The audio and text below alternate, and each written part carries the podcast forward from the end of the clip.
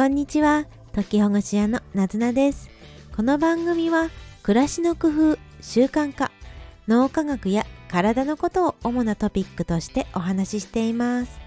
リスナーのみんなと工夫を共有する空間ですので皆さんの工夫なさってることや質問をコメントでお待ちしてます。はいおはようございます。こんにちは。11月20日月曜日の朝ですね。皆さんの場所では地域ではどのような天気でいらっしゃいますか？月曜日ですね。張り切っていきましょう。今週は木曜日に勤労感謝の日祝日がありますので木曜日はお休みで水曜日まで頑張ればとりあえずお休みだという方もいらっしゃいますよね。あるいはシフト制で様々なね、あの休みの日だからこそお忙しいという方もいらっしゃるかもしれません。まずはね、あの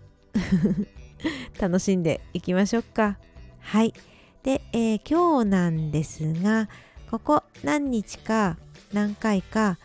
お金回りの整えというシリーズでお話ししています。今日は前回に引き続き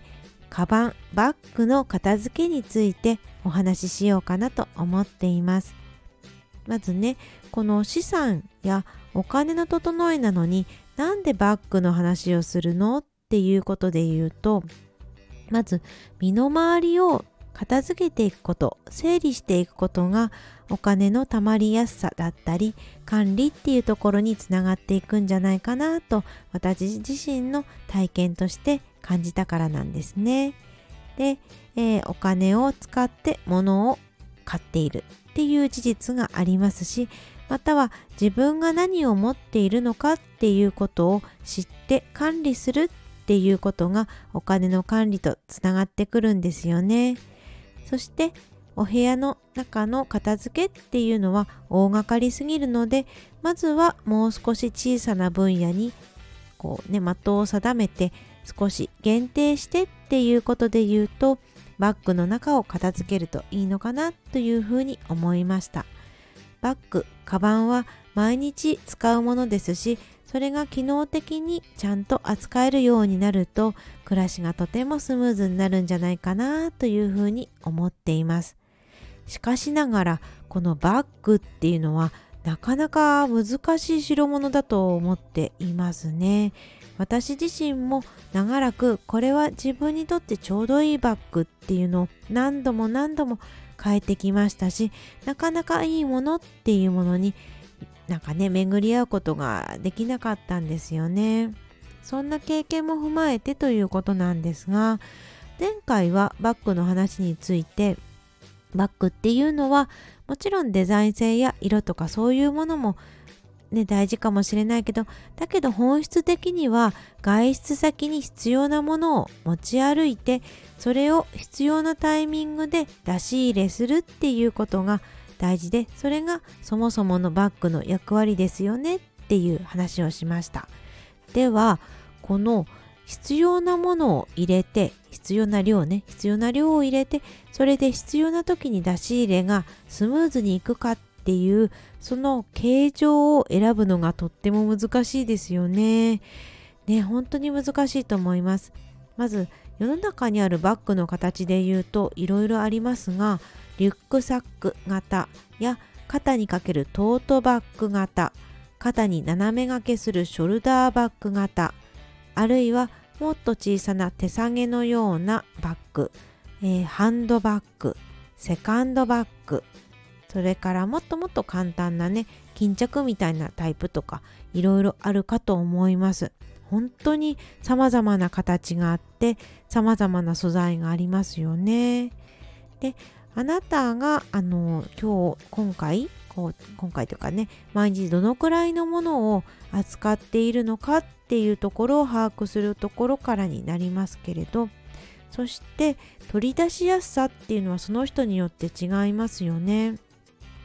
取り出しやすさっていうことだけでフォーカスするとおそらくショルダーバッグやあとトートバッグっていうのがパッと出やすいっていう部類になるかと思います。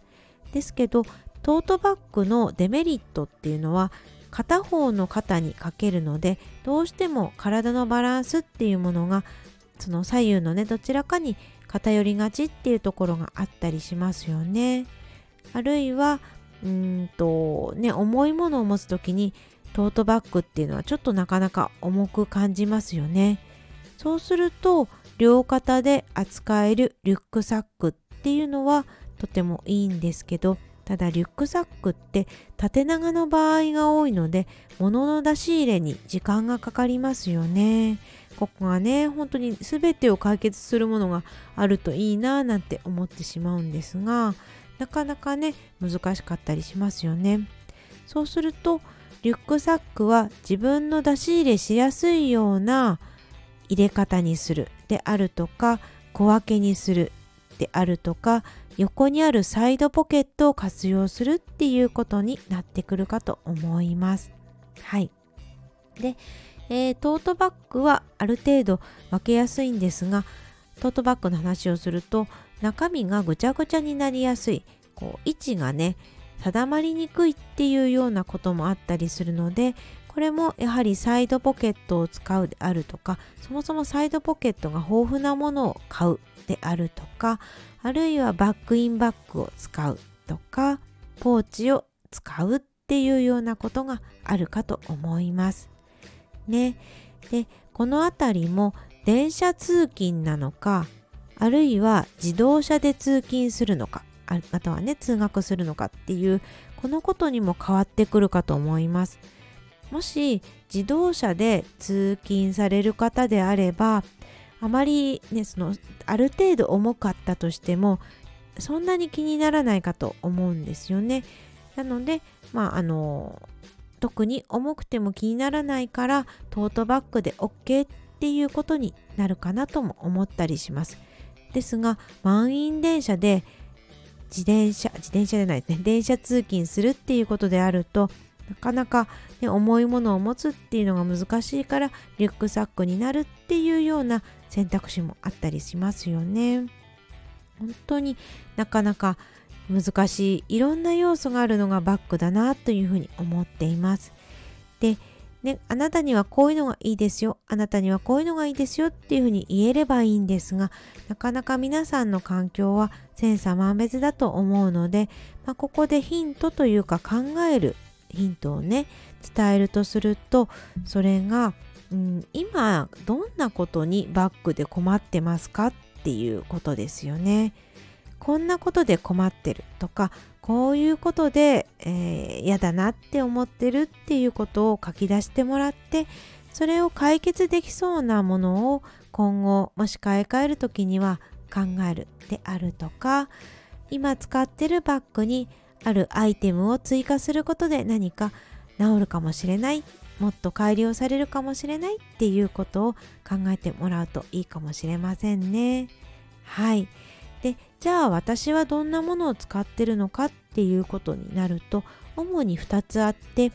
1つがリュックサック型でもう1つがトートバッグ型になります。あのショルダーもあったりするんですけれどショルダーバッグは本当に荷物が少ない時とかちょっとした近所への出かけるっていう時に限っていてで主にあのリュックサック型とあと、えっと、もう一つがトートバッグ型になります。で私が重視しているのはデザインとかおしゃれさっていうよりもさっと出しやすいかっていうことになるのでサイドバッグが多めのものを選んでいます。リュックサックに至ってはこれね面白くて、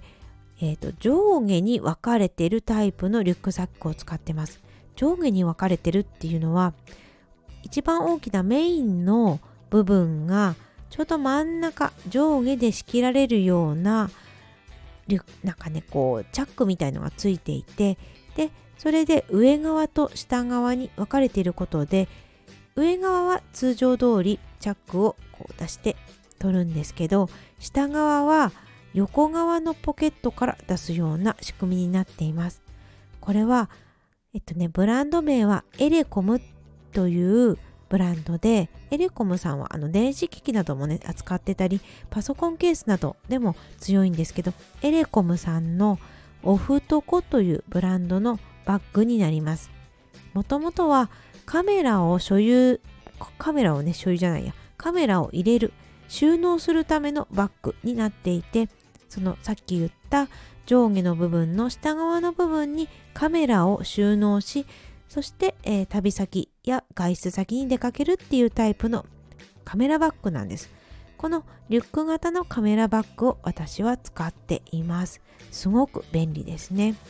まあ、といってもね皆さんそれぞれ使いやすいものっていうのがあるでしょうからだからご自身でいろいろもうねこれは使ってみて試してみてっていうことになるのかなというふうに思っています。お金の整えのはずなのになかなかお金の話が出てないなと思った皆さん。これからまだまだお金の整えの話続きますからどうぞまた聞いてくださいね今後はお金の整えの話は貯金とか資産の話でそれから収入の話そして支出の話っていう風に進んでいこうかななんて思ってます。だいたいお金の整えというとまず支出あの支払いの方であったり家計簿っていうところになると思うんですが、まあ、もちろんそれも大事なんですけどいきなりなんかね支出の話だとちょっと嫌になっちゃうよとか なんか節約かとかね思ったりするかもしれないのでまあ今手元にあるもの自分はどんなものを持ってるのかなっていうところでね、えー、貯金の話をしていこうかななんて思ってます。そして今自分がどんなものを持ってるのかなっていうところで言うと今日お話ししたバッグの中身であるとかお部屋の中にあるものっていうものは今あるもの今私が持ってるものっていうことになるのでないないない何にもないっていうことじゃなくってあるものに目を向けていくような話ができたらななんて思っています。